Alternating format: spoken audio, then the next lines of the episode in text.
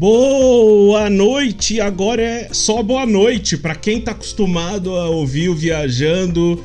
O boa noite é só boa noite mesmo, porque a gente está ao vivo pela primeira vez no Facebook. A gente já vai chamar o nosso convidado do episódio de hoje, que é o meu amigo Tom. Uh, mas antes da gente começar, eu quero dar dois recados aqui. Primeiro que você pode participar aqui pelos comentários, vai compartilhando com seus amigos. Os comentários que forem feitos aqui, em algum momento ali, os mais relevantes nós vamos ler, tá bom? Então você pode participar pelos seus comentários também.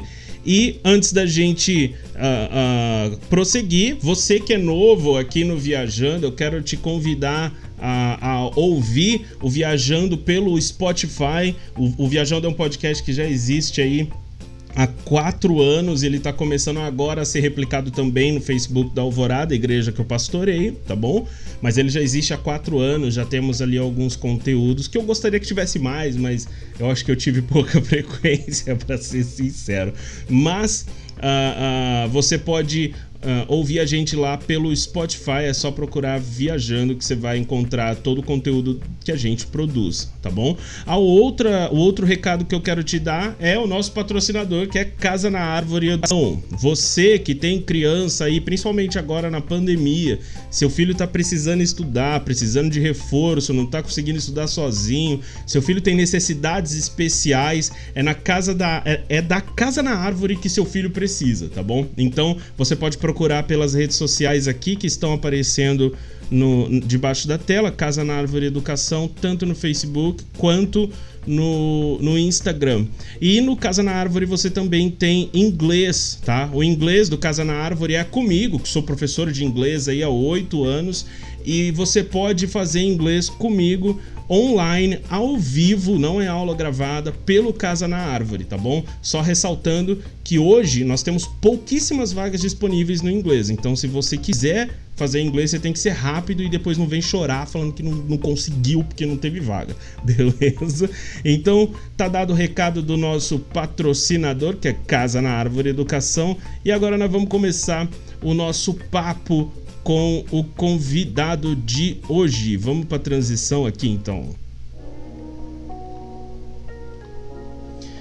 Vamos lá, convidado de hoje, quero chamar aqui para aparecer aqui no stream é o pastor Tom Rocha ou Matheus Rocha, né? O cara de, o cara de muitos nomes. e aí, mano? Parece que é fugitivo da polícia, né? e aí, como é que você tá, mano? Beleza, mano. Prazer muito grande estar aqui com você, cara. Com todo mundo que está assistindo ou que está ouvindo, né? Que vai ouvir pelo Spotify. É prazer imenso, né? Depois de tanto tempo, né? Caraca! Poder estar de novo. Eu olho aqui essa tela dividida, eu lembro dos nossos vídeos lá de seis anos atrás. Nossa, cara, muito doido, né, cara? É muito doido. Bom nem Bom nem divulgar isso, vai que aparece. Nossa, não, cara, eu era magro assim, ó. Nossa, tava de frente, parecia que tava de lado. Nós magros e eu tinha cabelo. Então, é, uma outra vida. É mesmo, hein, cara. Como cabelo. Depois, depois do seu caso, eu fiquei preocupado. Porque a calvície veio rápido pra é. você? Ou foi o pastoreio? Veio, o que, que foi, cara? Não, cara, a calvície veio rápido. E aí chegou um dia que eu falei: não, vou assumir agora de vez e aí eu comecei a raspar, até comecei a usar um, um produto que tem ajudado bastante a crescer o cabelo, mas eu descobri que eu sou um careca, então eu vou. Não, mas o da hora é assumir, cara. O da hora é assumir. Eu raspei a cabeça por é, muito tempo também. Eu curto, cara. Eu, hoje é meu estilo. Eu gosto mais assim. É da hora, cara. é da hora. É, para quem tá, tá acompanhando, seja pelo Facebook, seja pelo, pelo Spotify, o Tom, a gente se conhece aí há quase 10 anos, cara, que a gente se conhece, só que faz muitos anos que a gente não se fala assim, né? É, na verdade a gente se conheceu, acho que foi em 2013, 2014. Eu acho que foi antes, cara. 2014 eu já foi estava antes, em Penápolis. Não, é verdade. É, não, então, acho que foi lá para 2012, né? Por aí, por aí. 2012. Só que aí logo teve a transição que eu fui para São Bernardo do Campo também, né? Fiquei fora.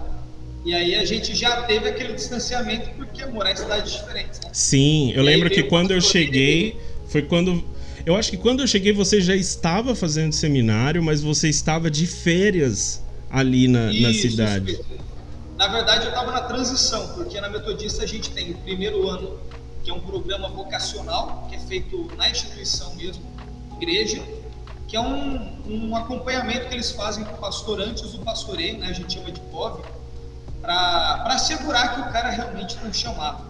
E aí depois disso vem a faculdade, essa transição de terminar um para começar o outro, né, e fui para São Bernardo do Campo. Entendi. Então tem essas férias aí, né, e a gente se via quando eu voltava para Birigui, estava na igreja. Legal, legal. Eu tô com um objetivo, eu quero zerar o pacote Birigui ainda em 2021. Já falei com o Lucas, tô falando com você agora, falta o pastor Anderson. Pastor Anderson. Pastor Anderson é concorrido, né, cara? Ele é concorrido. é, mas é uma benção também, cara. Ele... Da hora. Você sabe, é não, o cara é top. O cara é um grande homem. O cara é um grande homem em todos os sentidos. então, eu, eu tô me segurando aqui. Muito bom. E, e cara, é, é para quem tá ouvindo e assistindo o, e não, não deve ter pensado, mas não, não, às vezes não chegou a certeza, o Tom irmão do Lucas, que foi quem abriu essa temporada do, do Viajando. E cara, você, é, o Lucas falou, né, sobre a inspiração que você foi para ele, né, nessa vida ministerial e na caminhada cristã mesmo. É, é, como que foi o seu rolê? Como que foi o seu, quando você se entendeu como cristão? Você precisou se converter? Você nasceu na igreja igual o Lucas? Qual, qual foi o seu processo? Fala pra gente. Cara, eu, eu acho que da minha família o meu processo foi acho que o mais diferente de todos é, cada um de nós, né, se eu for conversar com o meu irmão mais velho, o Juninho, for conversar com mais novo, com o Daniel, cada um teve um rolê e teve a sua história particular. A minha foi a seguinte: eu nasci na igreja, então tenho 30 anos de vida, 30 anos de metodista, só que não significa nada, não significa que eu era cristão, sou cristão há 30 anos. Eu precisei, cara, quando eu tinha ali uns 12, não, 14, 13 para 14 anos, eu continuei na igreja, mas eu saí fora da igreja no sentido espírito. Todo domingo eu estava lá, tocava meu violão no louvor, mas eu não era da igreja. Estava fazendo coisas que não agradavam a Deus, certo. É, indo por um caminho complicado. E aí Deus ele teve um encontro comigo. É, eu digo que ele teve um encontro porque eu não queria. E Deus ele chegou e, e, me chamou de volta. E aí quando eu tinha ali 16 anos, 15 para 16 anos, eu estava passando por uma fase bem complicada, uma depressão bem profunda, é, suicida.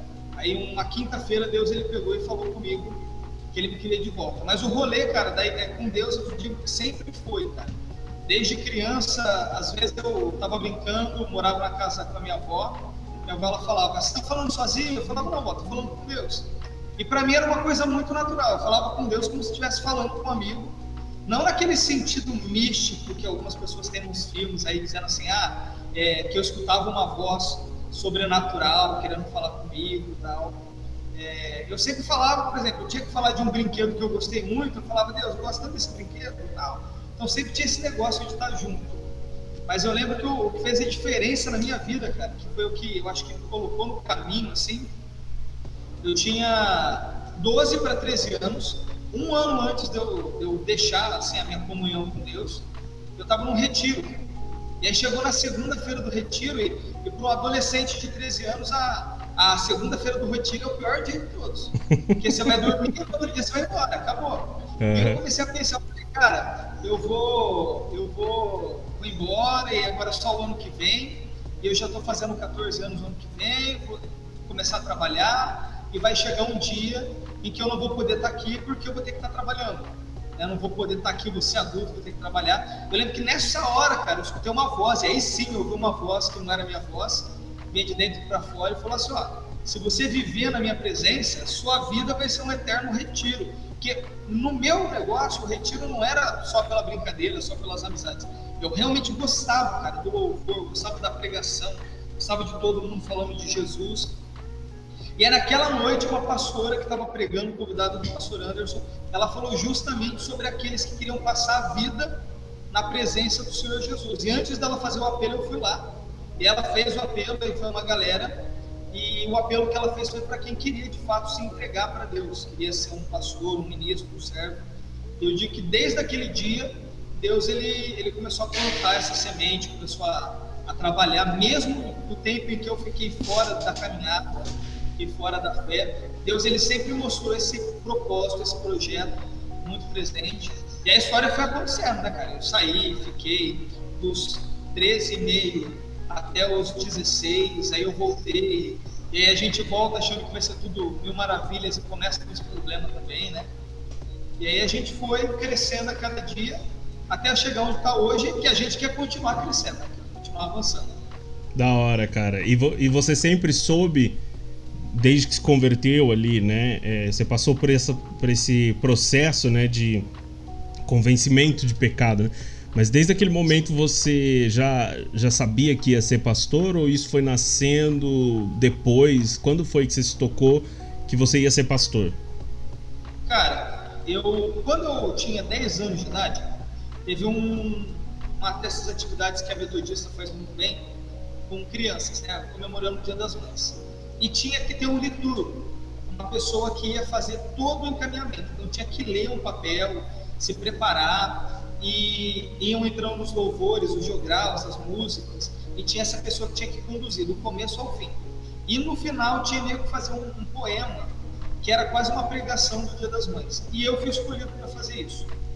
E aí minha mãe me comprou uma roupa, cara, calça social, um colete, uma camisa de botão, um, uma gravatinha, e eu fui e fiz isso. E todo mundo, quando viu isso, tinha 10 anos, começou a falar lá na igreja central de Manguí, começou a falar, ah, é o pastorzinho, esse aí vai ser pastor. Então tinha muito isso. Só que eu, isso, quando alguém falava isso, me, me machucava muito, porque eu falava, poxa, se, se é para eu ser pastor, eu quero ser porque Deus me chamou, não porque as pessoas estão dizendo que eu tenho que ser. Né? Mas quer queira, quer não, essa, essa questão ficou inculcada na cabeça, né? ficou esse pensamento: será que eu vou ser pastor? Aí teve esse acontecido do, do ministério lá, que a pastora pregou no retiro, e esse desejo ficou no meu coração: não, de fato, eu quero dedicar minha vida para o Senhor, mas eu nunca tinha pensado em ser um pastor institucional, em estar à frente de uma igreja, cuidar de pessoas. Eu pensava em qualquer outra coisa. Tanto que eu voltei para a igreja, na verdade, eu voltei ali no finalzinho ali, no meio, do meio para o final ali, quando eu tinha 15 anos, né, 16 anos ativamente, e eu tocava violão, cantava, e eu falei, cara, quero exercer meu ministério pastoral uma banda. Então eu peguei, montei a banda, a gente tocou em vários lugares, graças a Deus, Deus abriu muita porta para ministrar em Birigui, em várias igrejas, conheci muita gente boa que me ajudou na minha fé, só que eu ainda não tinha essa convicção. Eu sabia que Deus me chamava para algo, mas eu não tinha essa convicção do pastoreio como eu vivo hoje, como que eu amo fazer. E aí duas coisas, cara, que me direcionaram de fato para isso, é três coisas na verdade. Primeiro, como eu falei, no dia em que eu me converti, dia que Deus ele me convenceu dos meus pecados, que eu prezava caminhar com Ele, cara, era uma quinta-feira e eu fui para um culto de jovens porque eu ia me matar naquela quinta-feira. Já estava tudo certo, Caraca, tinha separado todo que eu ia tomar. E aí, quando eu ia fazer, é, Deus ele usou a vida do meu irmão, que na época estava envolvido com drogas, e ele me levou para um culto. Avisa que não culto, é o Lucas, tá? Não é o Lucas, tá? Não é o Lucas. É o meu irmão mais velho, que é cristão também, ele é o que toca guitarra na igreja do Lucas, mas na época ele estava fora dos caminhos. Uhum. E, e todo guitarrista é problema, né? Guitarrista, essa raça, essa raça. Ah, mas brincadeira à parte, né? E aí nesse dia, cara, tudo que eu estava passando na minha vida é, foi o que foi pregado, foi o que foi falado pelo pastor Anderson, e foi quando eu entreguei minha vida para Jesus. E aí, cara, da mesma forma como fizeram isso por mim, da mesma forma como trouxeram a palavra de Deus para mim, e eu estava a ponto de tirar minha vida, passei a querer viver, eu falei, eu quero fazer isso com a minha vida. A partir de agora, eu quero levar para as pessoas essa mesma mensagem de esperança que as pessoas trouxeram para mim. Eu quero fazer por elas. Se Jesus me amou desse jeito, entregou a vida dele por mim, eu quero entregar minha vida para ele e falar do amor dele para as pessoas. Só que ainda assim, não tinha essa vivência, essa ideia de ser pastor. Ele tocava, cantava, teve a banda, como eu te falei. Só que duas coisas aconteceram. É, teve uma vez que nós fomos tocar numa igreja chamada Baluarte de Deus. Fica lá em Birigui. Nós fomos para tocar três louvores. Nós tocamos 12 louvores e as pessoas continuaram pedindo mais. E nós éramos rock, E a galera subia no altar, cara, e parecia um show de rock mesmo. Que assim, a galera pulava e eles pegaram um, um cara, um guitarrista, que pulou e levaram ele até a porta, empurrando ele, igual um show mesmo. E foi muito bom, cara. E na hora da mensagem a galera chorou, na hora da pregação o pessoal ficou ali é, ouvindo, teve gente que se entregou para Jesus e foi top demais. Foi o melhor dia que a banda ficou na vida. Eu cheguei em casa e fui orar. Fui orar e fui agradecer a Deus. Falei, Deus, eu quero te agradecer porque o Senhor me deu tudo que eu queria, tudo que eu esperava. Foi uma bênção daqui para frente. Eu não sei o que o Senhor tem preparado, mas eu sei que vai ser top. E aí Deus, da mesmo, do mesmo jeito que Ele falou comigo naquele retiro, aquele dia Ele falou comigo de novo. Ele falou assim: Você gostou? Eu falei, gostei. Ele falou, foi bom, foi tudo que você queria, era o que você esperava. Eu falei, foi. Aí Deus falou comigo, então ele falou, então amanhã, isso era uma sexta-feira, a gente ensaiava todo sábado. Deus ele virou para mim e falou assim, então amanhã você vai lá e acaba com a banda. Caraca. Acaba a banda, finaliza, porque até aqui eu deixei você viver o seu sonho e a sua vontade e foi bom. Só que agora eu quero que você viva o meu sonho, a minha vontade e o que eu te preparei para fazer. E aí foi muito difícil, mas era inegável que era Deus que estava falando. E eu fui. Fui para o ensaio da banda, chamei o pessoal, contei o que estava acontecendo e a banda acabou naquele dia. Beleza. E aí eu falei, Deus, agora pode fazer. Eu fui para casa, fui orar, buscar a voz de Deus, a voz de Deus não veio. Aí comecei a colocar louvor, louvor não vinha. Pegava o violão para tocar, parecia que nada desenvolvia. E eu fiquei buscando Deus ali, cara, pelo menos uns dois meses. Eu fiquei num deserto, fiquei num vazio. Eu buscava Deus e não achava Deus em lugar nenhum. E aí um dia eu lembro, escutando um louvor que não era comum de eu ouvir, porque eu gostava muito de rock, só rock naquela época. E eu ouvi um louvor do, do Trazendo a Arca, se não me engano, um louvor que fala de conhecer e prosseguir de conhecer. E Deus falou muito comigo, sem falar comigo. Porque eu senti o desejo por Deus, eu entendi a mensagem, mas eu não conseguia ouvir a voz de Deus. E aí, cara, o é, que, que aconteceu? Eu falei com Deus, eu dei um ultimato para Deus. Falei, Deus, se o Senhor não falar comigo hoje, eu vou abandonar tudo. Eu vou deixar tudo porque eu não aguento mais, eu não aguento a pressão. O meu irmão mais velho, o Juninho, que tocava guitarra na banda, ele ficou muito chateado comigo por ter acabado com a banda. O baixista na época, que é um grande amigo meu, também ficou meio bolado. O único que me entendeu um pouco melhor foi o baterista e que é, um, que é o Fábio, né, um grande amigo meu. Sim. E aí, cara, eu todo acabado, o pastor chega para mim e fala, Mateus, vamos comigo hoje num culto no ponto de pregação. Eu falei, vamos. Não queria ir, cara. Coração pesado. Falei, mas vamos. Quando eu estava indo, peguei minha Bíblia, fui. Eu estava indo para a igreja encontrar o pastor e eu vi um senhor, um, morador de rua, que o cara estava fedendo, cara, todo sujo, trazendo um monte de lixo e eu senti no meu coração aquela voz falando comigo: fala do meu amor para ele. E eu falei: não fala. E aí eu indo e de novo, fala do meu amor para ele. E eu falei: não vou falar. E aí o pastor Anderson me ligou. Ele falou: Mateus, eu vou me atrasar, não vem para a igreja não. Fica aí que eu vou passar para te buscar. E eu voltei. Então, virei de costa, voltei. No que eu virei de costa, indo para minha casa, na calçada de casa, o morador de rua ligou para mim e falou assim: Isso aí que você tem debaixo do braço, é uma Bíblia? E eu, cara, me arrependo muito, muito áspero, eu virei para ele e falei assim, é uma Bíblia. E virei de costa para ele continuar andando. Caraca. Aí ele pegou, então você é cristão? Aí eu falei, sou, sou cristão. E ele pegou e falou assim, você sabia que... Aí ele falou a porcentagem que agora eu não lembro, mas na época eu procurei e realmente era, ele falou assim, você sabia que não sei quantos dos que estiveram em Auschwitz, no Holocausto, na verdade eles não eram judeus? eles eram cristãos nazistas que um frei da igreja católica é, mandou para lá como se fosse judeu. Eu peguei e falei para ele, falei, não, não sabia.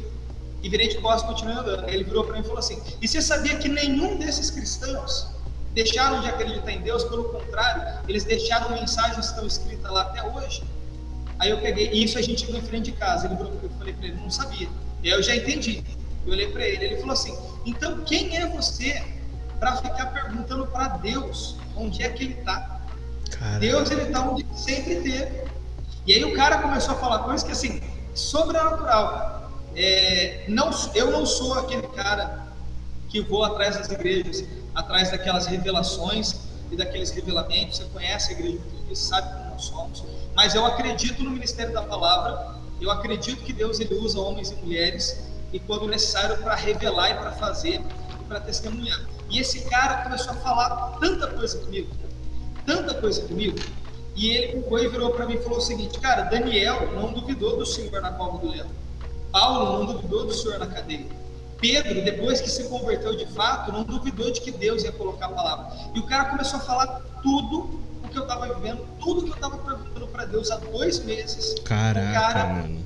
começou a falar. E ele virou para mim e falou assim: Você pergunta para Deus o que, que Deus quer que você faça. Mas Deus já falou o que, você, que Ele quer que você faça. Ele quer que você pregue a palavra, ele quer que você cuide de gente, ele quer que você faça o que você fez. E aí a parte mais top de todas, cara, a parte mais top de todas foi que na hora que o pastor Anderson virou o carro na rua para me buscar, ele virou para mim e falou: Bom, agora eu vou embora porque o anjo da sua igreja está chegando. Escuta o que ele vai te falar. Aí eu é. peguei, entrei no carro já do lado e falei para ele assim: Falei, pastor, preciso te falar um negócio.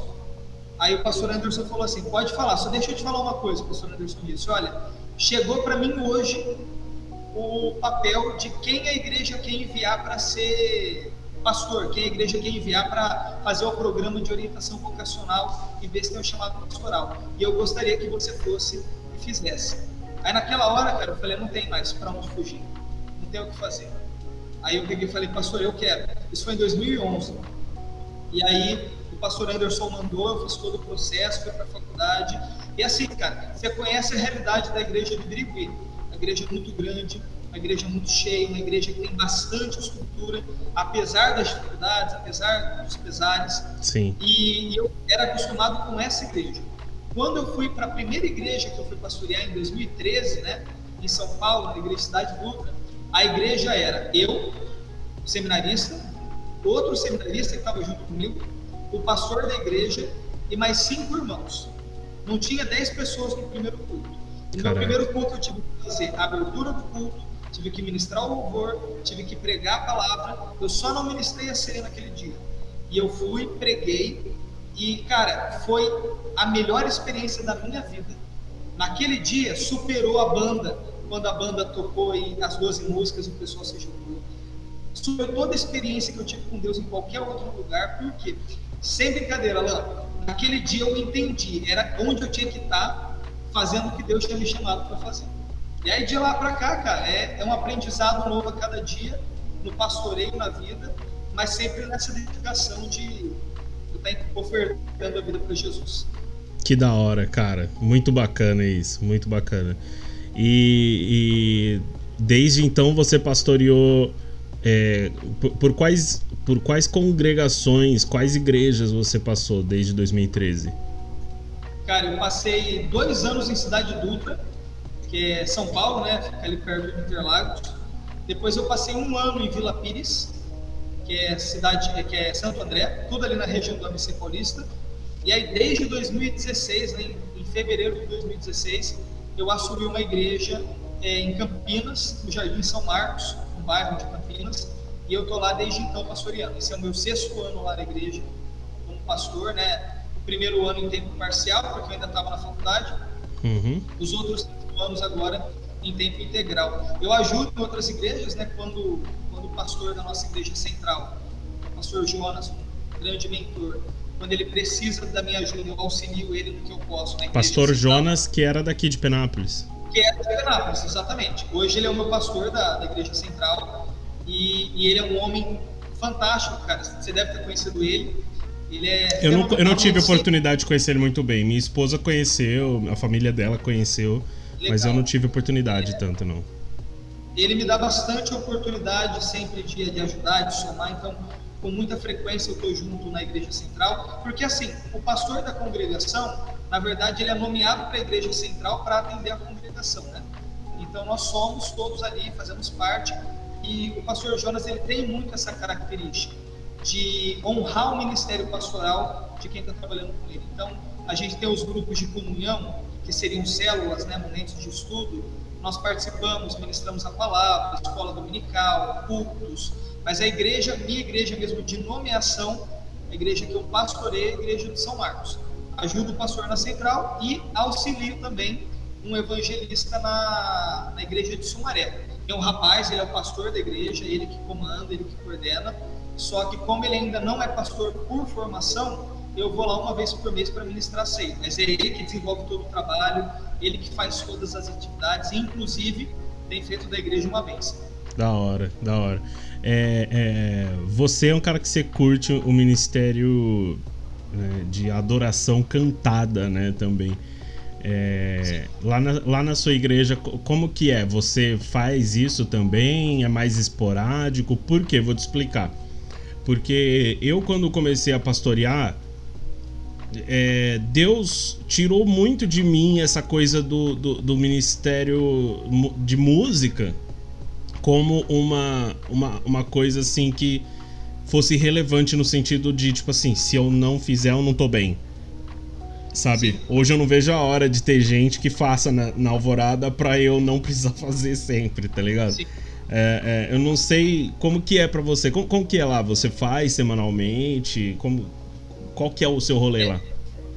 Lá é assim, cara. É, eu faço, faço parte do Ministério do Louvor, só que por necessidade. Né? Nós, temos, nós temos uma grande equipe, nós temos pessoas capacitadas que fazem, né? então nós hoje temos quatro equipes, uma, uma equipe no final de semana, e eu faço parte de uma equipe, de uma equipe que é coordenada pela minha esposa, pela Karen, é, e essa uma equipe, que é a equipe 1, é da que eu faço parte. Quando eu cheguei na igreja, a igreja de São Marcos é fruto de uma revitalização uma igreja de 40, vai fazer 49 anos esse ano, igreja já antiga, é, só que que passou por uma série de dificuldades ao longo do caminho, como qualquer igreja que tenha tudo isso de história.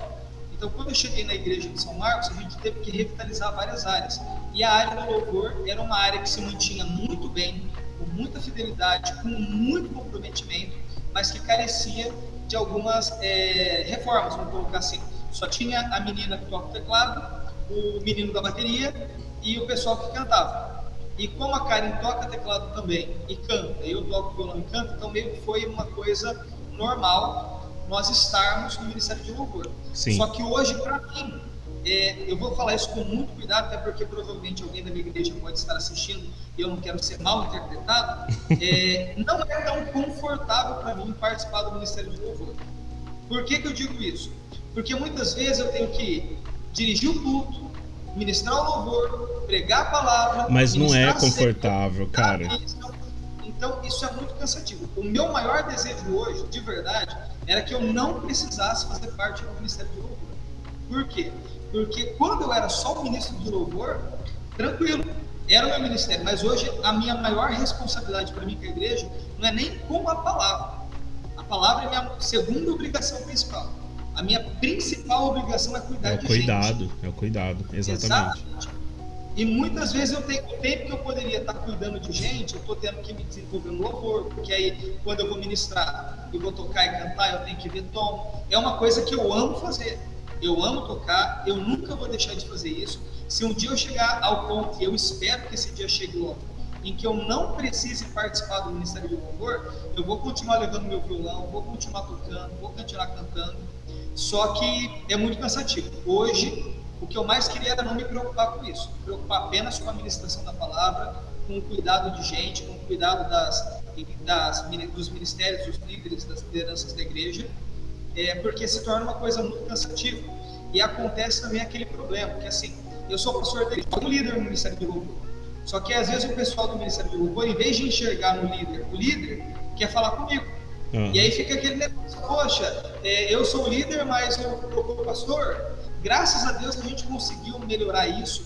O meu último líder do Ministério de Louvor, que é um, um cara que eu amo de paixão, que é o Alas, hoje é o líder do Ministério de Missão da nossa igreja, ele conseguiu fazer isso muito bem, sabe, fazer essa separação. Mas é muito cansativo. Eu não vejo a hora de não precisar mais tocar. É, eu entendo isso aí que você está falando, cara, porque é o seguinte, é quando a gente tem que fazer é, parte de 100% da liturgia do culto, quando aquela hora e meia, duas horas ali se encerram, a gente se sente exausto, porque é, é, o louvor ele é muito físico e o sermão ele é muito intelectual. Então você se desgasta por dentro e por fora, né? Então Então, assim, é, é, é, muito pesado. Não é que a gente não gosta. É que, assim, seria legal se desse para fazer um ou outro. Não ter que fazer os dois. Entendeu? Acho que tem isso. Tem até um comentário aqui, ó, do Carlos, que é um dos ministros de louvor aqui da, de Penápolis, faz parte da Conexão Jovem. Ministério de Música é osso. E é osso mesmo, cara. É osso mesmo. É osso, é osso. porque o, é, é, é, físico, né?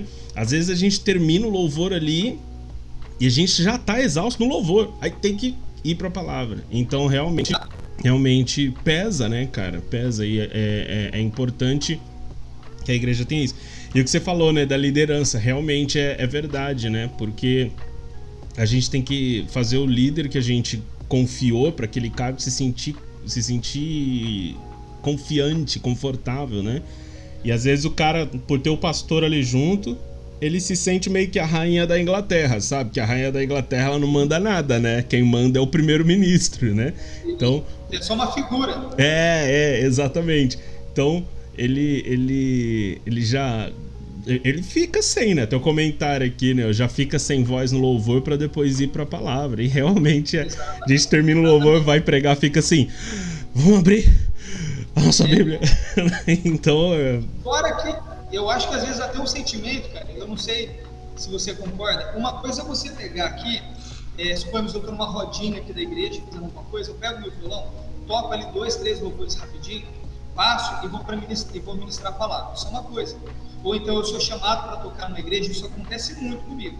É, toda igreja praticamente que eu sou chamado para pregar, embora eu não seja o melhor cantor, né, é uma coisa que eu gosto de fazer, eu aprendi a fazer, mas a minha voz não é a melhor, eu não sou o melhor, é, mas isso acontece com muita frequência, as pessoas me chamarem para pregar e para tocar, para cantar. Isso é uma outra coisa, mas às vezes na igreja, cara, você está pregando, você, aliás, você está dirigindo o culto, você está ministrando a palavra, você está ministrando o louvor. Fica um sentimento de cansaço, sabe? Poxa, Sim. tá falando há duas horas, é, cansa por mais que o Espírito Santo esteja descendo. Cansa o camarada que está sentado ali também. Então, quando você consegue ter é, um ministério de louvor orgânico, na nossa igreja a gente faz assim. A pessoa, a gente não tem mais aquela direção do culto, é daquela forma tão litúrgica quanto é na igreja central, né? Todo culto tem uma liturgia, tem a sua ordem, mas nós não temos mais aquele negócio de ficar parando, sabe? Ó, agora é o nosso momento de confissão. Vamos abrir a Bíblia para o momento de confissão. Uhum. Agora é o nosso momento de adoração. Não, a gente começa o culto já com o prelúdio e a primeira música do, do culto já é a adoração. Então a pessoa que ministra é também a pessoa que dirige o culto. Então a pessoa que está ministrando naquele dia o louvor na frente, ela já tem a obrigação de preparar o texto bíblico, preparar a ministração, e as coisas vão fluindo de uma forma orgânica. Às vezes a gente toca seis, sete músicas no culto, e a pessoa vira e fala, nossa pastor, mas passou tão rápido o momento do louvor. Por quê? Porque foi um negócio fluido. Só que às vezes a gente pega quatro músicas e o camarada fica levantando, senta, fala, sabe, sei lá. Quando chega na hora da mensagem, todo mundo já está cansado. O pastor já está cansado porque ficou tocando violão.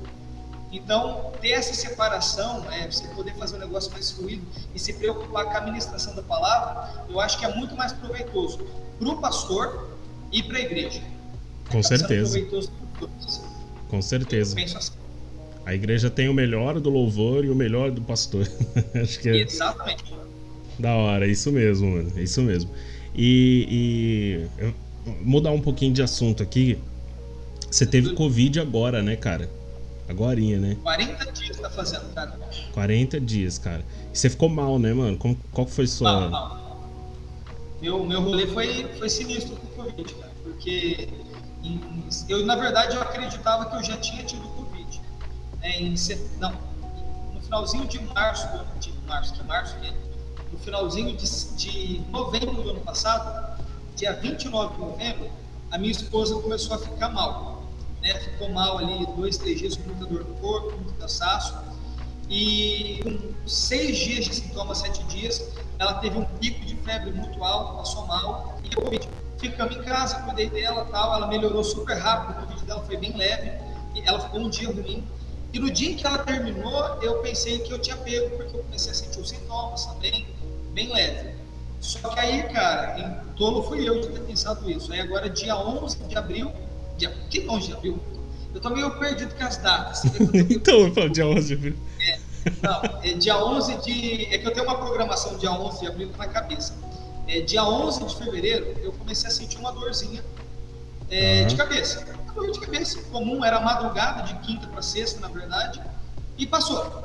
Segunda, na sexta-feira, comecei a sentir uma dorzinha de garganta, no sábado, uma dorzinha no corpo, no domingo, é, senti meio que estado febril, tomei um remédio, passou, bem de boa, nem que, pudesse ser o Covid. Cara. Aí, com cinco dias na segunda-feira, é, febre, nariz entupido, é, fui no médico. Cheguei no médico, ó, falando suspeita de Covid, mas a gente não vai te passar nenhum remédio porque você tem que fazer o exame, sua saturação tá boa, o pulmão tá bom.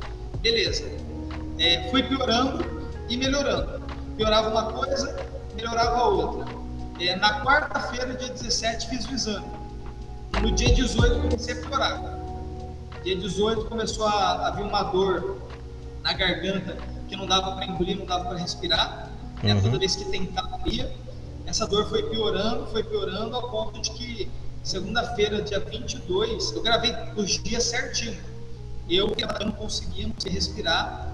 E aí chamei a minha esposa, ela me levou para o médico quando a gente tinha mão comprometido, é, pouco comprometido, mas ao mesmo tempo bem comprometido, porque eu tive 15% do pulmão comprometido. Isso é pouco para o Covid.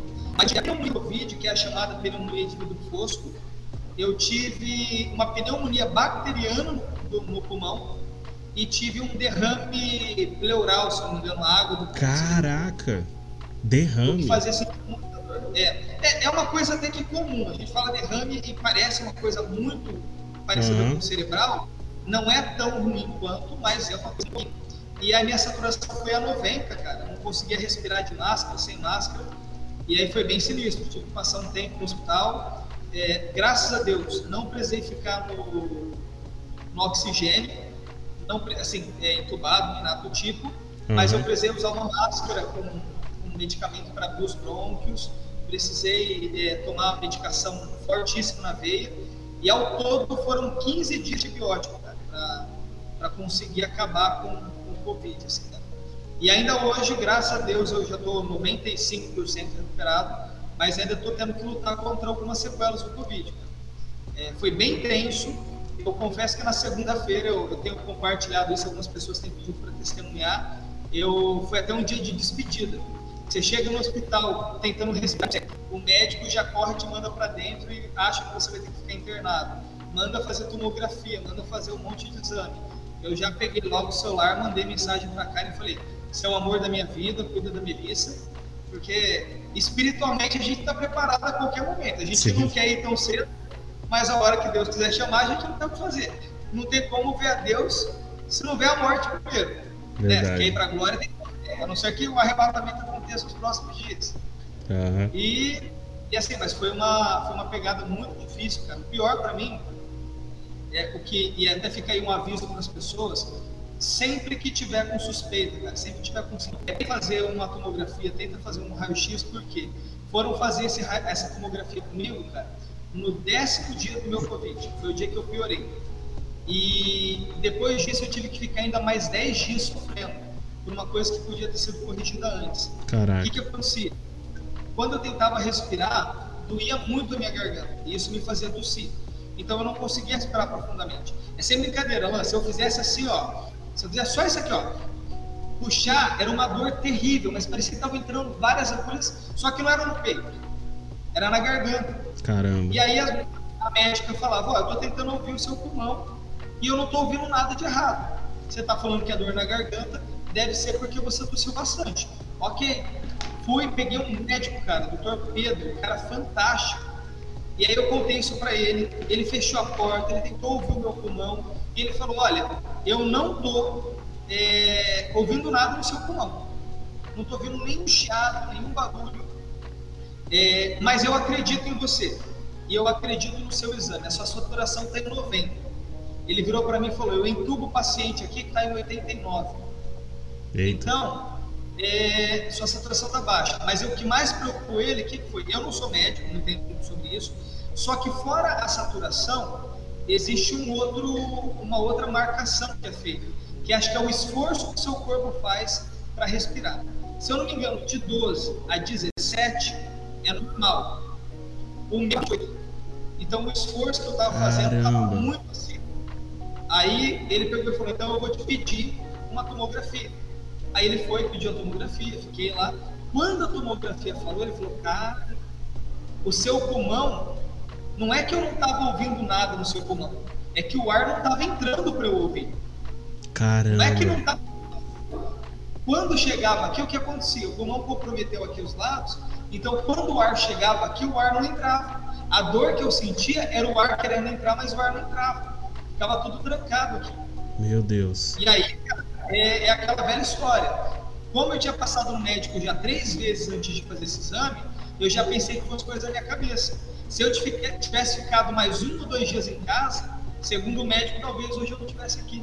Caramba. Então é muito importante tomar cuidado, é muito importante a gente vigiar. Ó, hoje, cara, ainda sofro. Ontem de ontem, eu dormi na casa da minha mãe aqui em Aracatuba e estava muito calor. Região de Aracatuba, Penápolis, período muito quente. E eu abri a janela para dormir janela aberta. Uma coisa que todo mundo faz, é normal. Quando eu acordei ontem de manhã, cara, uma dor terrível nas costas, fiquei até assustado.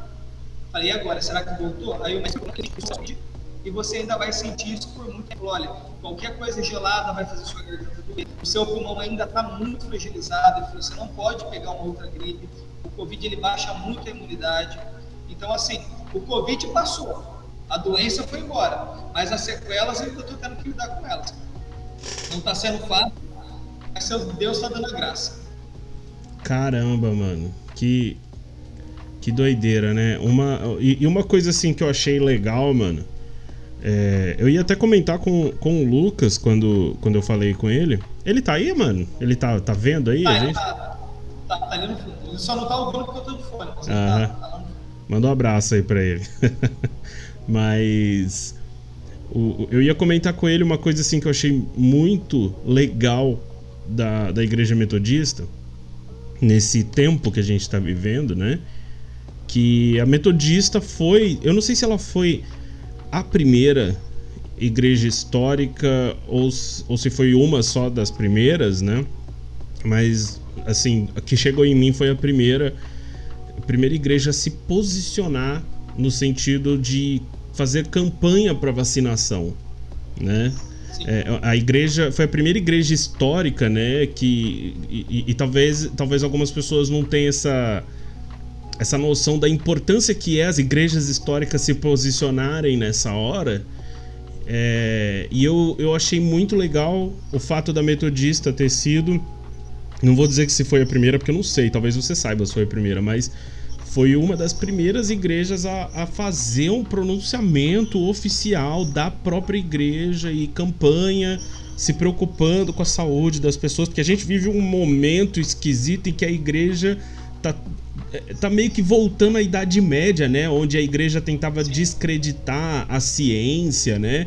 E, e é meio esquisito esse movimento que a igreja está fazendo. Não sei se, acho, bom, te conhecendo, acredito que você também pensa igual a mim nesse caso é um movimento extremamente estranho. A igreja é, é, talvez só não está exatamente igual na Idade Média, que queimava Galileu na fogueira, porque não Sim. tem esse poder, né?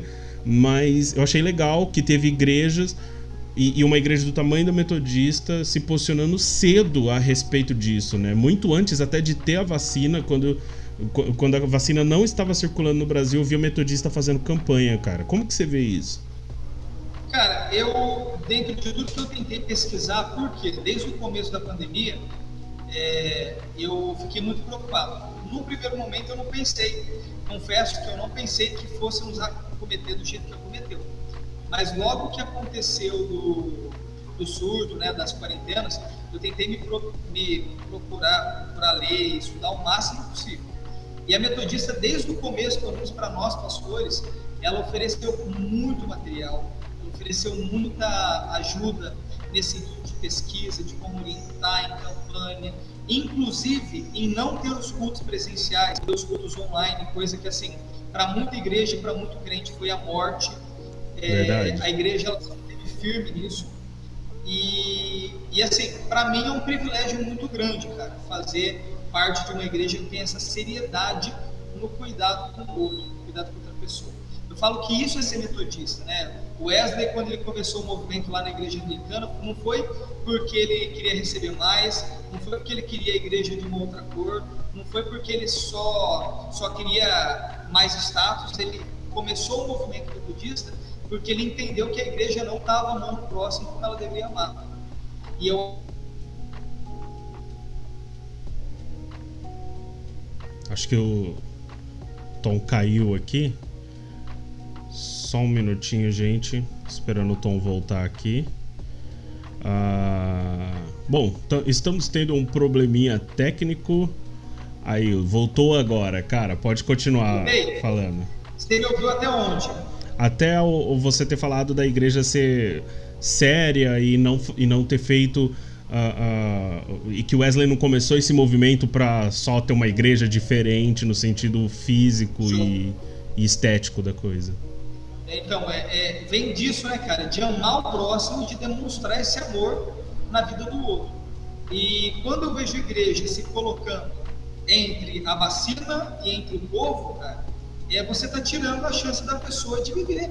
Sim. Então, para mim, fazer parte de uma igreja séria nesse sentido é, é algo assim é, fenomenal. É por isso que eu já recebi várias propostas, já recebi propostas para ir para Bola de Neve.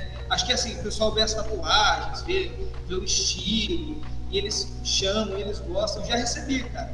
Mas eu não abro mão de estar no Metodista por conta dessa seriedade e desse amor, que muitas outras igrejas têm. Não é que só a Metodista faz isso. Né? Eu realmente, sobre a vacina, a Metodista foi a primeira que eu vi das históricas que eu vi também, né, até porque eu tenho acompanhado, mas é, eu sei que existem outras já que têm feito o mesmo trabalho, Sim. só que eu sou muito grato por fazer parte disso. E para minha igreja, eu tento levar isso. E eu confesso que eu já paguei o preço na pandemia por ter essa posição. Já teve gente que virou a cara comigo por eu apoiar a vacina, já teve gente que virou a cara comigo por eu até também é, incentivar o, o tratamento precoce, o isolamento. É, teve gente que deixou de ir na minha igreja por conta da máscara. Que doido. Tem um irmãozinho na igreja, tem um irmãozinho que é na igreja, cara, e ele, é, ele não gosta da máscara. Ele, assim, ele fala que o crente que usa máscara não está preso. E se eu vou com Deus, eu vou fazer máscara que ou Deus vai me proteger e eu não vou pegar, ou eu vou morrer e vou para a glória. E, e, esse irmão, cara, ele muito querido, cara, amo ele de Cristo e espero que ele volte a estar conosco. Mas se ele chegasse na igreja e você oferecesse álcool gel para ele, ele trava de costa e embora. Então, nessa lógica, Jesus vacilou feio quando ele ressuscitou Lázaro. Exatamente, morreu. Morreu? Já que morreu, é porque o pai queria que morresse. Entende? Então é, é um negócio muito complicado, cara. Só que assim, é, foi o que a gente falou aqui lá na parte do louvor. A minha maior preocupação e eu, pelo menos eu creio nisso. Deus ele me chamou para pastorear e o pastor tem que cuidar. E o cuidado, na minha opinião, tem que ser integral.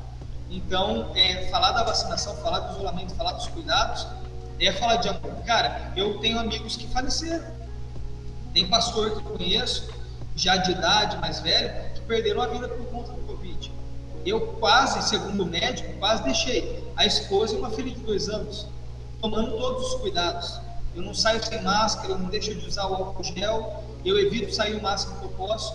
Aqui eu fico até com medo de ficar transitando da casa da minha sogra para casa da minha mãe, mas não tem jeito, é família, a gente está aqui, entendeu? Então, assim, é muito sério. A igreja ela tem essa responsabilidade, sabe? De Sim. cuidar, de fazer a parte dela, de, de incentivar. Eu não quero, de forma alguma, fazer uma crítica é, a pastor A, a pastor B, a igreja A, a igreja B. Não é isso mas eu acho que assim, nós temos que ser fiel aos nossos posicionamentos e aquilo que a gente acredita que a fé nos ensina.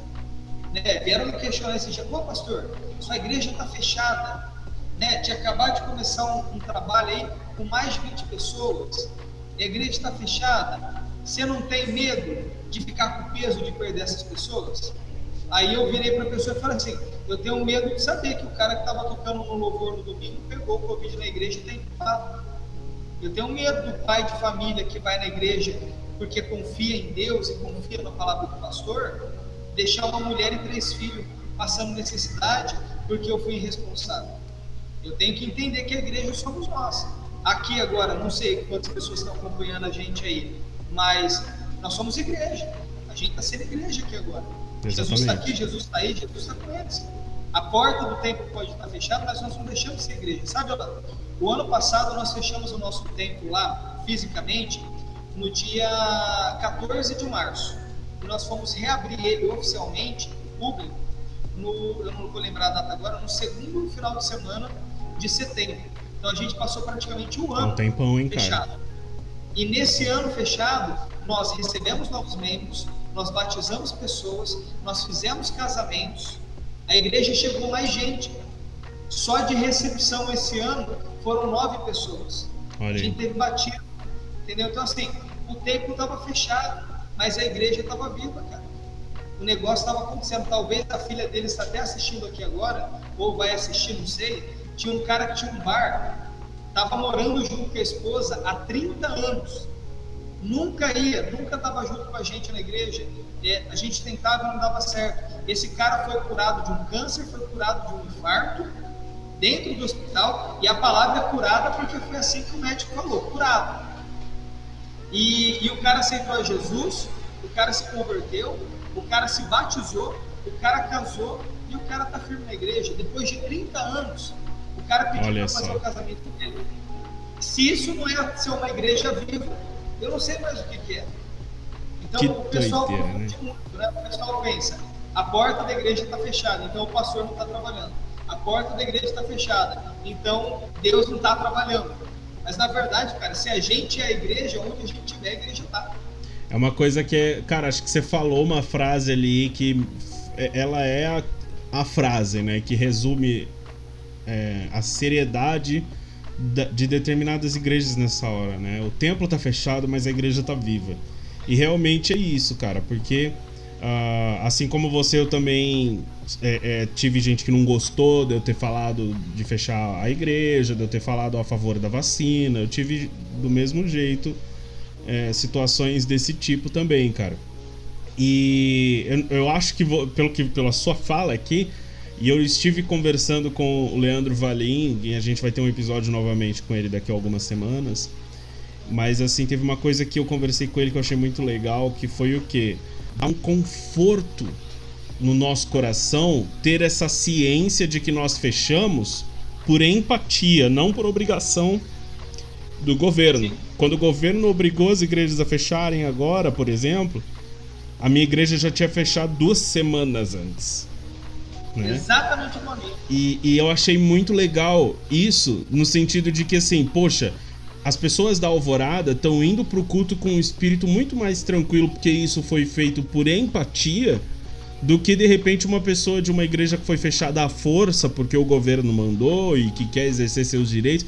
E assim, vamos ser 100% sinceros, as igrejas elas estão querendo ficar abertas por questões financeiras. E eu entendo a questão financeira, gente. Eu não tô falando que eu não entendo.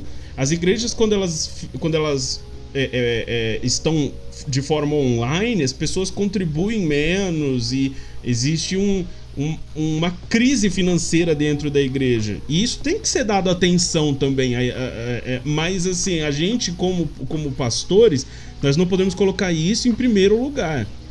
Né? E, e, eu acho assim que, que dá um conforto, né, cara? Saber que, tipo assim, poxa, o governo mandou fechar, mas eu já estava fechado. Eu não fechei porque o governo mandou, eu, eu fechei por empatia. Sim. Eu tenho, tenho um caso, vou até compartilhar, até para que a gente possa estar orando depois por eles. Eu tenho um, um jovem na igreja, um crente, menino de coração na obra, o baterista do nosso ministério.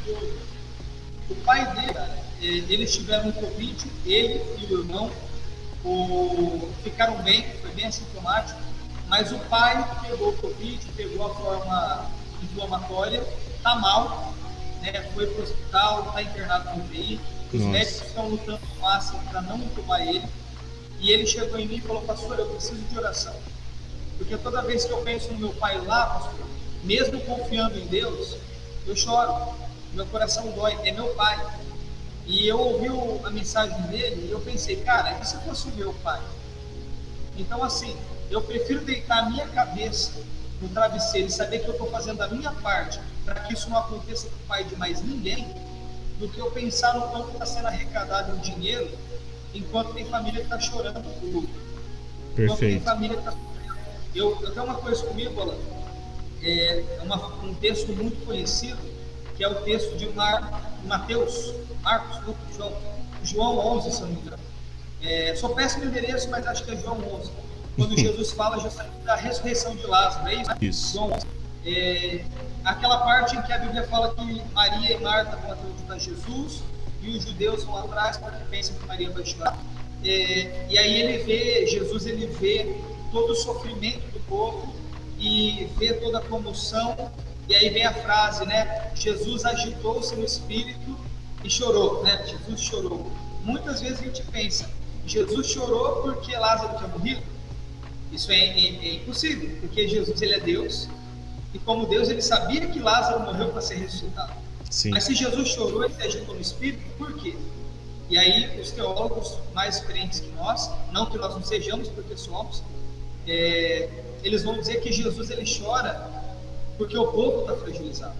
Jesus ele se agita por empatia, porque mesmo né? Deus, por empatia, Sim. ele sentiu a dor. E assim, se o meu Jesus sentiu a dor do outro, por que, que eu não vou sentir? Perfeito. Se o meu Jesus foi empático com os outros, cara, por que, que eu não vou ser? Se Jesus sentiu a dor de um povo que estava sofrendo por um Lázaro que ia voltar, como que eu não vou sentir a dor de quem perdeu o Lázaro que não vai mais voltar? Não nessa terra, não nessa vida. Como que eu posso não me comover com o choro? Cara, são mais de 279 milhões de pessoas aí contaminadas, morrendo, perdendo as suas vidas, famílias enlutadas, o Brasil, o mundo. Eu tenho que sentir essa dor. Se eu não sentir essa dor, eu não sou igreja. Então, foi exatamente o que você falou. Eu peguei e, e eu estava me recuperando do vídeo e, ao contrário, as pessoas pensam, não é porque eu estava me recuperando, mas quando eu cheguei no final de fevereiro, no último final de semana, eu busquei a minha liderança e falei, a partir de domingo que vem, nós não teremos mais culto presencialmente. Nós vamos ter culto durante todo o mês de março e o começo de abril apenas online. A igreja está participativa, a igreja está entendendo que nós precisamos amar as pessoas.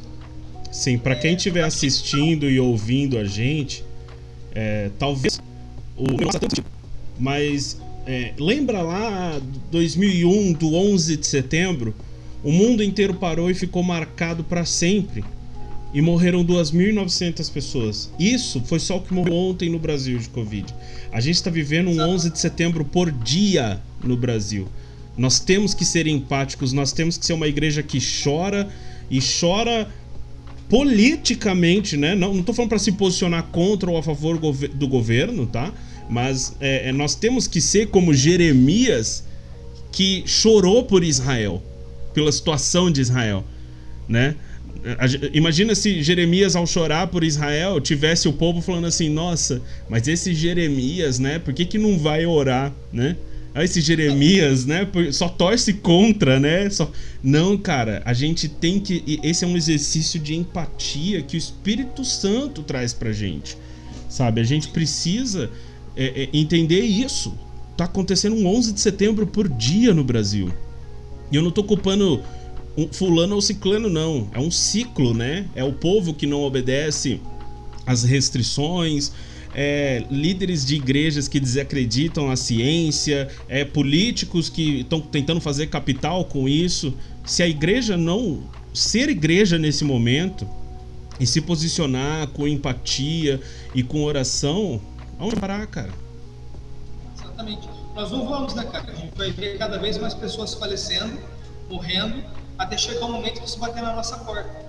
Aí a gente vai chorar, a gente vai sofrer e aí não tem mais o que fazer. Exatamente. Eu tenho uma amiga no hospital de Campinas, de Campinas não, perdão, é aqui em Birigui, lá em Birigui, na, e está trabalhando UTI, UTI Covid, e ela, ela disse, ela falou, olha, a pior coisa que tem para mim é segurar na mão de alguém que está indo entubar, Nossa. e eu sei que ele vai voltar.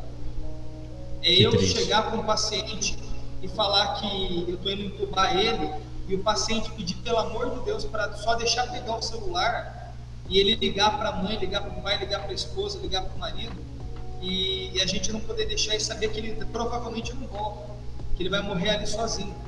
Então isso é muito duro, cara. E assim, Jesus, quando ele foi questionado sobre como, como que se ganha a vida, como que se agrada a Deus, ele disse duas coisas, né? Ele, tirando, tirando o nascer de novo da jogada, ele diz, olha, quer agradar a Deus, quer servir ao Senhor, duas coisas, ama a Deus de todo o seu coração e ama o seu próximo como a você mesmo. Amar o próximo como a você mesmo é colocar a sua vida no lugar do outro. E colocar a sua vida no lugar do outro é nada mais do que tem empatia. Então, sem empatia, sem amor, a igreja não é nada.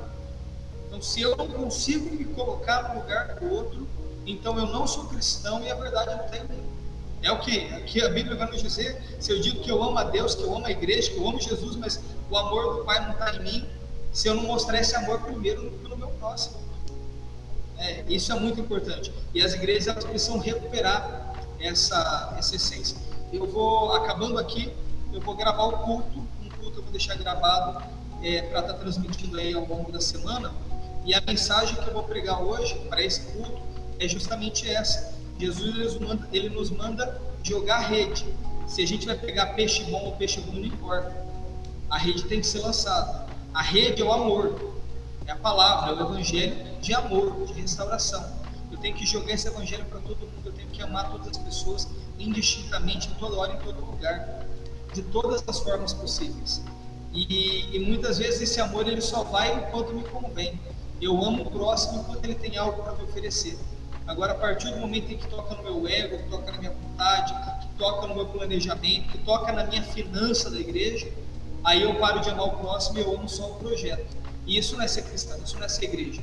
A igreja ela precisa buscar viver esse amor e essa empatia e entender que a doença é séria e incentivar o povo a fazer direito é, é amar o próximo, é ter empatia. Então, assim, é o que você falou né, no episódio com o Leandro, que você disse. É você poder dormir, deitar a cabeça no travesseiro e saber que você fez direito. Não porque o governo mandou somente, mas principalmente porque você entendeu a mensagem do Evangelho. Exatamente, exatamente. É, é tudo sobre empatia, né? É, é tudo sobre. É, é, cuidar do próximo. E às vezes as pessoas não irão entender, vai ter a pessoa que, que vai é, é, ser contra. E assim, uma coisa que eu peço para quem está assistindo, para quem está ouvindo no Spotify, que não, não deixe igreja, nenhum político, nenhum lado político te transformar em capital. A gente não pode deixar né? Jesus, ele não pertence nem à direita nem à esquerda, ele é do alto, né? Ele é de algo muito maior. Ele é de algo. É, cara, e ele é de algo muito maior do que isso, sabe? A, a gente não pode deixar com que nenhum governo transforme a gente em capital. E é lamentável ver a igreja se transformando em capital, em capital político a, a igreja fazendo movimentação para eleger fulano, proteger ciclano. Isso não pode acontecer, sabe? Isso não pode acontecer porque as pessoas são falhas. Quando a gente defende e idolatra um político, essa pessoa é falha. Até bem intencionada ela vai falhar. E aí lá na frente, quando essa pessoa, quando a máscara cair, com, sabe, com que cara nós vamos olhar para nossa igreja quando a gente for pro púlpito? né? Com que cara que a gente vai subir no, no altar e, e, e, e, sabe, demandar ou exigir qualquer tipo de credibilidade, né? Nós não podemos fazer isso. Nós não podemos como igreja. E, e por isso que eu, eu, eu, quis falar sobre esse assunto com você aqui, uh, porque eu vejo, cara, que uh, uh, das igrejas históricas que eu acompanho, eu não vou citar aqui, tá? A, a igreja específica, mas a igreja que eu mais admiro escolheu lado. Sabe? A igreja que. que sabe, a igreja histórica que mais me influenciou teologicamente escolheu lado. E eu, eu vejo posicionamentos lamentáveis. Não porque escolheu X ou Y, direita ou esquerda, mas é porque escolheu o lado. Esse não é o papel da igreja. Por exemplo, a metodista. Ela, ela falou sobre a vacina e por acaso ela falou de política? Não falou, cara.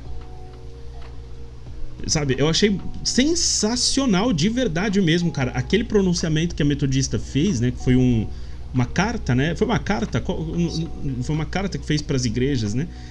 Aquilo Isso. deveria ser replicado por todas as igrejas. Por todas. Porque é um, é, uma, é um exercício de humanidade. Não é um exercício político.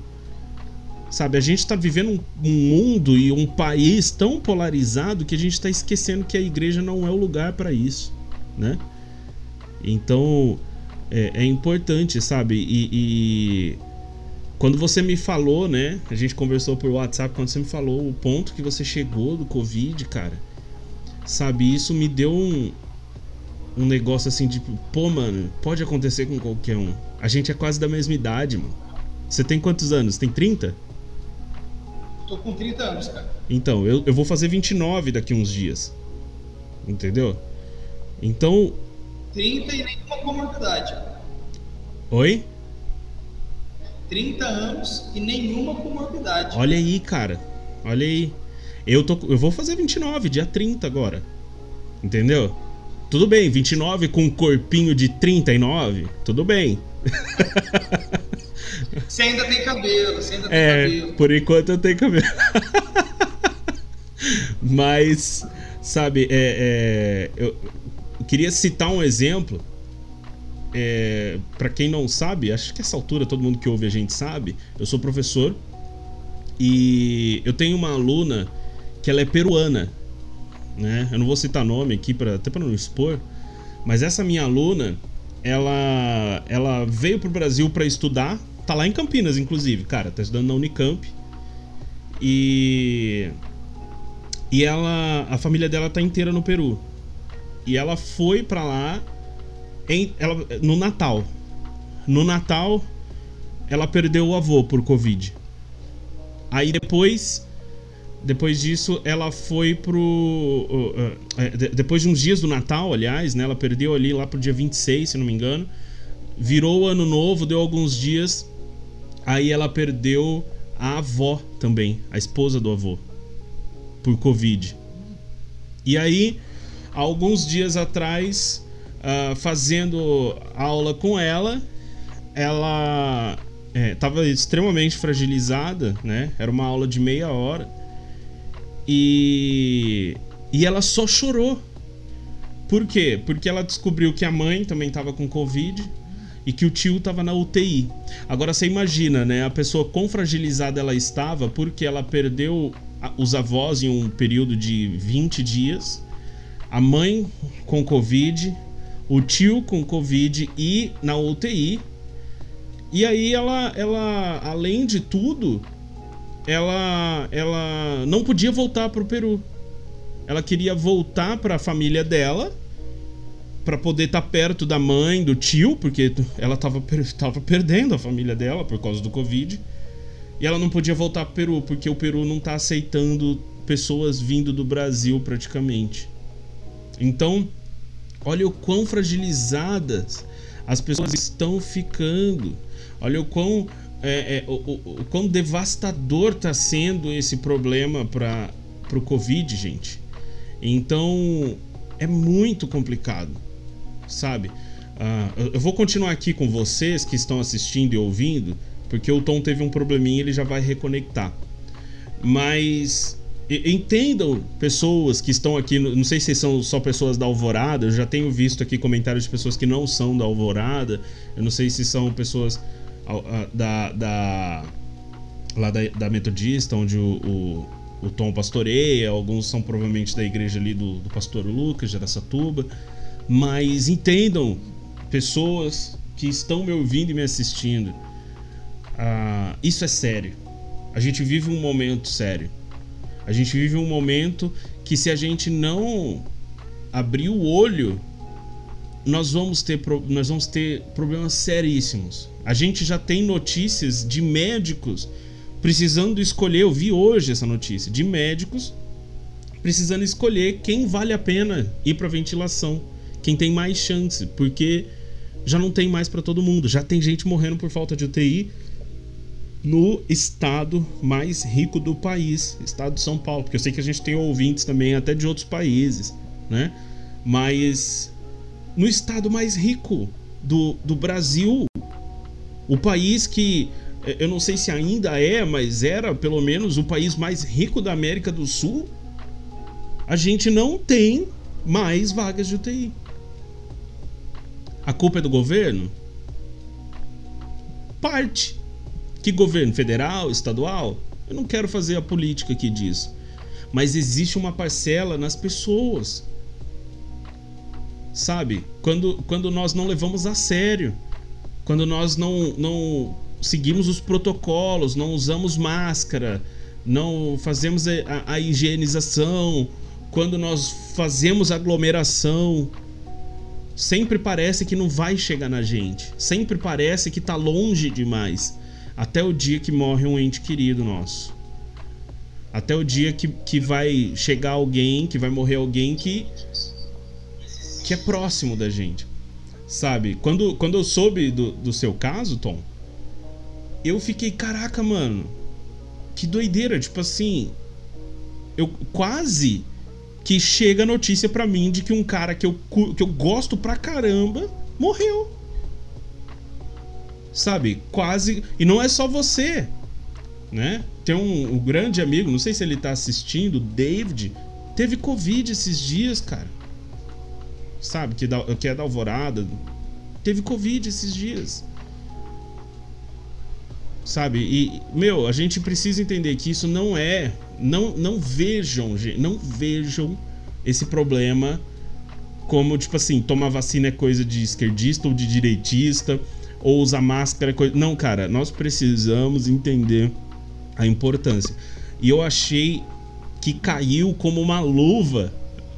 Tom, você chegar nessa live justamente hoje, nesse momento que a gente está vivendo na pandemia, que a gente combinou, não tava, não, não tava tendo esse nível de restrição o dia que a gente marcou, não, né? Ainda não.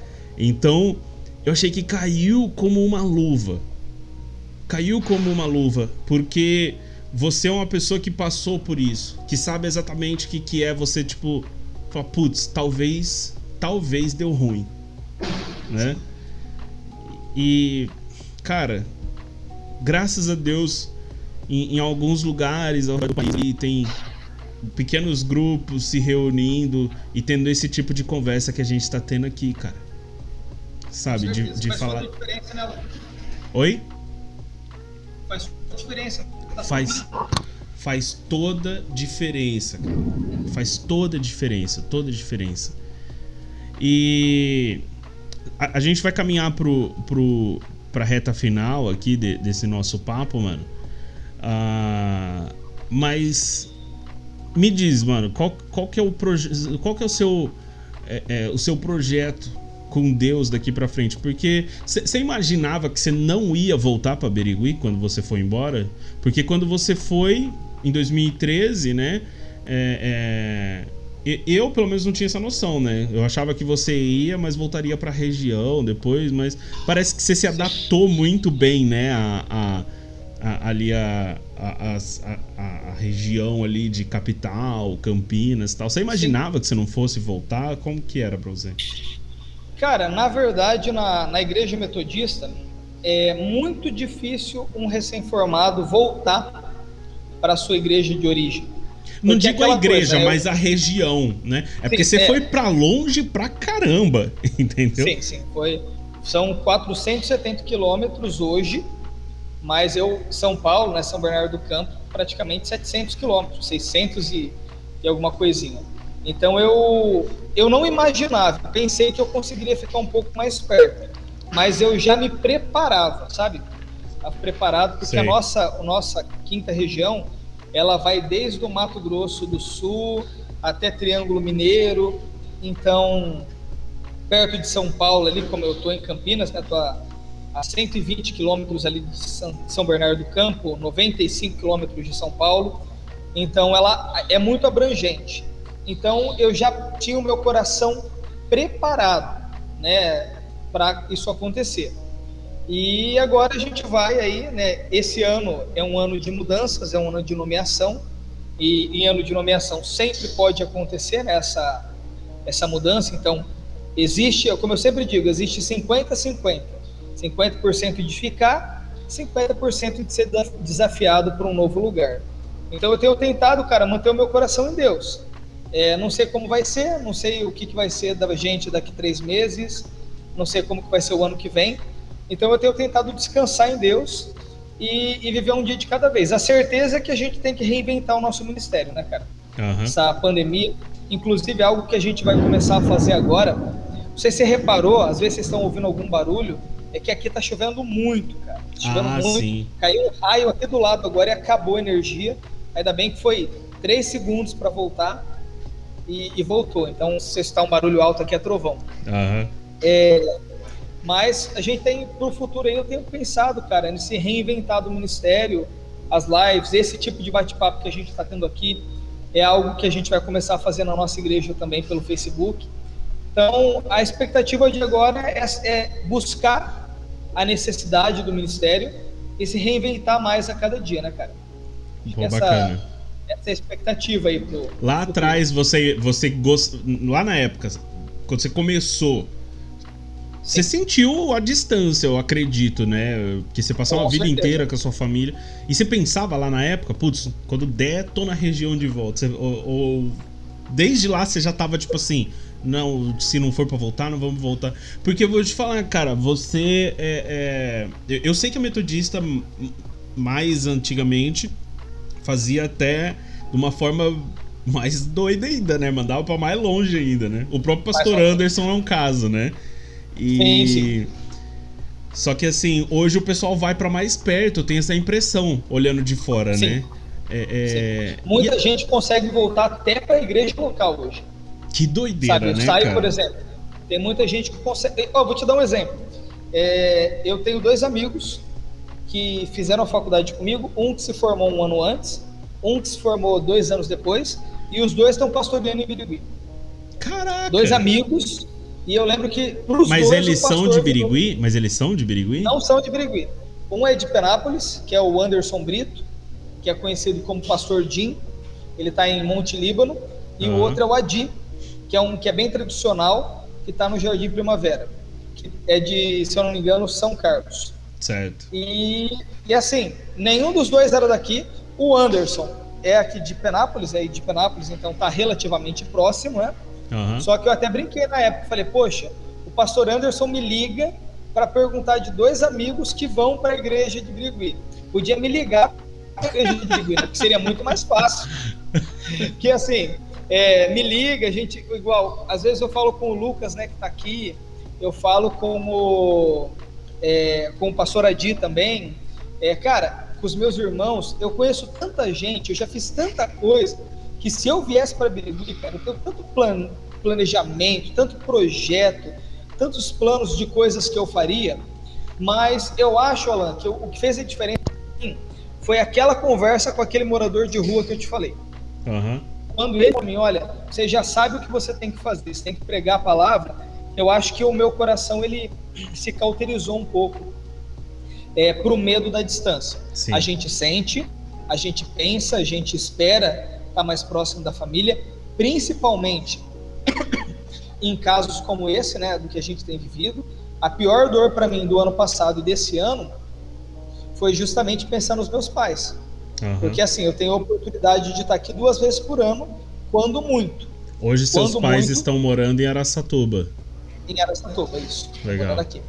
É, e assim, eu tenho um amigo, cara, o pastor Daniel, ele, ele teve uma história muito dura. Ele foi para o Rio de Janeiro, ele é do Rio, tá na quinta região, mas foi para o Rio, tá lá em Campinas. E ele chegou lá, com três dias que estava lá, é, toda a família, ele e toda a família descobriram que estavam com Covid.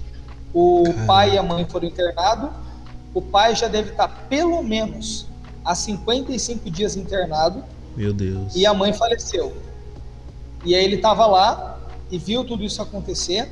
E agora tem porque voltou para o ministério, mas continua acompanhando isso, compartilhando com a gente.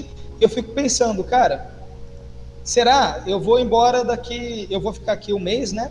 estou de férias, e, eu, e o coração dói. Eu falo, meu Deus, e se o abraço que eu dei na minha mãe foi o último abraço? Pesado, se o beijo hein? que eu dei no meu pai foi o último beijo? Então, assim, essa, essa palavra, essa palavra não, essa realidade ela machuca, cara, machuca. Eu já vivi isso, né? Eu perdi minhas duas avós nesse período que eu tô morando longe, perdi pessoas queridas e dói muito, machuca muito. O que consola, cara, de verdade, é, é aquela palavra que Jesus fala logo depois do encontro com o jovem rico. Quando ele fala: Todo aquele deixando pai, mãe, terra, bens, por amor a mim, recebe cem vezes mais disso no reino. Né? Ele fala no reino em dores por conta do trabalho, mas a promessa lá, quando a gente pega a, a versão o hebraico, a promessa de Jesus é a seguinte: se você deixar tudo por Jesus, Jesus te basta. Então, o que consola e o que conforta é saber que Jesus está bastando e que Ele está confortando, mas tem horas que o coração aperta. Tem hora que, que dá esse medo, né? Se não é Jesus para confortar e para consolar, tem horas que, que dá essa apertada.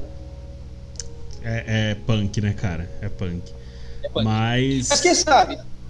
De repente o telefone toca aí no final do ano, quem sabe eu vou para uma congregação em Penápolis aí, ó. Olha aí. Tem metodista aí, se tem metodista dá para ir. Olha, é quem verdade. sabe, tá perto de casa, tá verdade. perto dos amigos. Verdade, ia ser top. ia ser top. Vamos lá, tá no mundo de Deus. da hora, da hora, mano. Cara, obrigado pelo seu tempo, de verdade. Obrigado por, por se disponibilizar aqui para trocar essa ideia com a gente.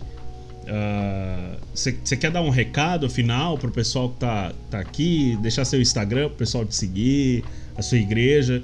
Tá aberto aí para você falar, mano. Cara, primeiro eu quero dizer da minha satisfação, da minha alegria. É, fazia muito tempo que eu queria poder conversar com você, trocar uma ideia, porque você, eu sempre digo isso, né? Ainda esses dias atrás eu estava comentando com a Gabriela, esposa do Lucas, que a gente sente falta de muita gente, mas algumas amizades marcam muito a nossa, a nossa vida, a nossa caminhada. E a sua amizade é algo que me marcou muito. Então, eu quero agradecer muito a oportunidade da gente estar tá, tá junto, tá conversando.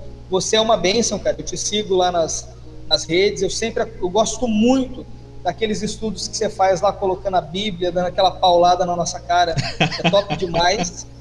É, Deu uma parada, tem que fazer mais aquilo. Tem, tem que voltar. Eu sempre dou print e mando para minha galera também, às vezes posto.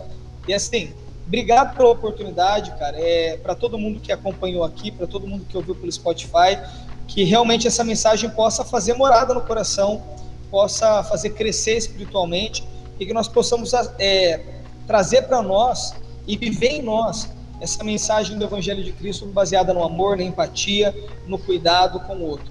É, quem quiser me seguir, eu todas as minhas redes são a mesma, né? No Facebook é Matheus Rocha Instagram e no TikTok, que eu sou um TikToker, posto bastante coisa cristã, engraçada. Matheus Rocha lá, secão, arroba Matheus Rocha? É, arroz. É, arroz não. Arroz, deu de fome, hein, cara. Arroz é o que eu vou comer depois. É arroba pr.mateusrocha. E no Facebook, apenas Matheus Rocha. Só que eu tenho usado bem mais hoje o Instagram para as divulgações. Então é sempre arroba ponto .pr arroba pr.mateusrocha. Igual tá aqui na tela. Lá. Tá na tela, exatamente como tá aí. Só me seguir lá que é bênção, cara. Sou muito bom, sou legal, sou careca, sou tatuado, mas é, sou de Deus. Você sabe, né? Você também é, você só não é careca ainda. É, mas é, é, é, mas a tatuagem ainda, ainda acho, a tatuagem ainda acho que é coisa de bandido. De bandido? Coisa de bandido. Vai fazer o quê? Tô Eu brincando. fiz uma agora, cara. Tô essa, brincando. Aqui é, essa aqui é nova. Tô brincando, eu acho legal. Eu encontrei uma vez uma mulher da Metodista aqui de Penópolis. E, e ela não. Ela conhecia minha esposa, né? E aí ela falou assim: Ah, você que é o marido da Juliana? Eu falei, sou eu. Ai, que legal. Nossa, suas tatuagens estão lindas, mas glória a Deus que você se converteu, né? Eu falei, ué, eu, eu fiz todas depois de me converter. é o meu caso, cara. Ai, eu cara. tenho cinco tatuagens. Cinco. Eu nem sei quantas eu, eu tenho uma... mais. Ah, eu sei porque eu, eu, eu contei esses dias. Eu tenho cinco. E eu só tenho uma que eu fiz num tempo em que eu estava meio fora da igreja. Uhum. O restante foi tudo depois que eu sou pastor. Olha aí. então, assim, é. E só que assim, graças a Deus que Deus olha para o nosso caráter e não para esses julgamentos que o pessoal faz por aí. Uhum. Mas é, é, é, sempre bom, Alan, para as pessoas poderem nos ver e nos, nos entender e saber que Deus ele usa independente de tatuagem, independente de careca, independente do tipo de roupa que você usa. Eu vou gravar meu culto aqui daqui a pouco, eu tô de All-Star, camisa do Friends e short. E isso não vai diminuir Boa. nada a mensagem, né, cara? Poucas ideias mesmo. Não, eu Poucas achei legal. Ideias. Achei legal. Semana passada, tá, na, na, na Alvorada, a gente tá fazendo pré-culto, né? Que é meia hora antes do culto começar, onde a gente só fica batendo papo com o chat. Algumas pessoas da igreja entram em vídeo da live, tomando café e. E aí até, até postei depois assim, que no pré-culto tá com a camisa do Lakers, boné pra trás e óculos escuro. Aí, 30 minutos depois, quando o culto começou, tava vestido de crente mesmo. Aí eu tava de camisa de social. Crente, gravata, é. é. Esse aí é, faz parte. Você lembra de uma vez um retiro que a gente foi, cara? E a, a mulher começou a, a pregar lá, a, foi convidada, e ela começou assentar um malho em tatuagem. Lembro, e, lembro. E eu e você, a gente tinha tocado no louvor lembro. e a gente tava na primeira fileira. Ah. Aí ela ainda virou e falou assim: boi preto chama boi preto. Eu não esqueci, eu falo, quer dizer que eu sou um boi preto? Até hoje eu fico nisso, cara. É muito bom. Esse, esse retiro aí. Esse retiro aí é engraçado, cara, porque é um dos retiros assim que mais marcou. Porque quando eu fui pregar aí na, na congregação que o Lucas é o pastor, ele também mencionou uma história desse retiro, né? Esse retiro ele teve muitas histórias, cara. Então foi, foi muito Esse bacana. retiro foi top. Eu lembro da gente dormindo nas barracas do lado de fora e começou a chover. Você lembra disso, cara? Inundaram tudo, cara. Nossa. Eu fui o único que ficou dormindo lá. Cê, verdade, você dormiu na, na barraca, é, né? Eu dormi. O Paulo começou a me chamar, cara. Eu olhei para um lado, olhei pro outro, falei, meu colchão é de ar. Pior que vai acontecer é a água me levar e eu acordo lá embaixo. Por quê? Muito bom. Se retirou e foi da hora demais, cara. Foi top, cara. Mano, foi top. Isso foi bom. Tamo junto, obrigado. Você que ficou até aqui, Deus abençoe mais um do Viajando e até semana que vem, mesma hora, mesmo canal. Amém? Abraço. Valeu, mano.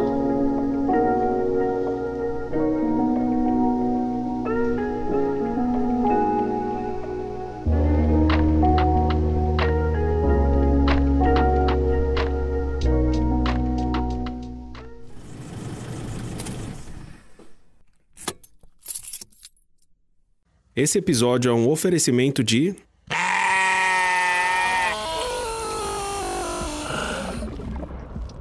Ovelha Elétrica Podcasts.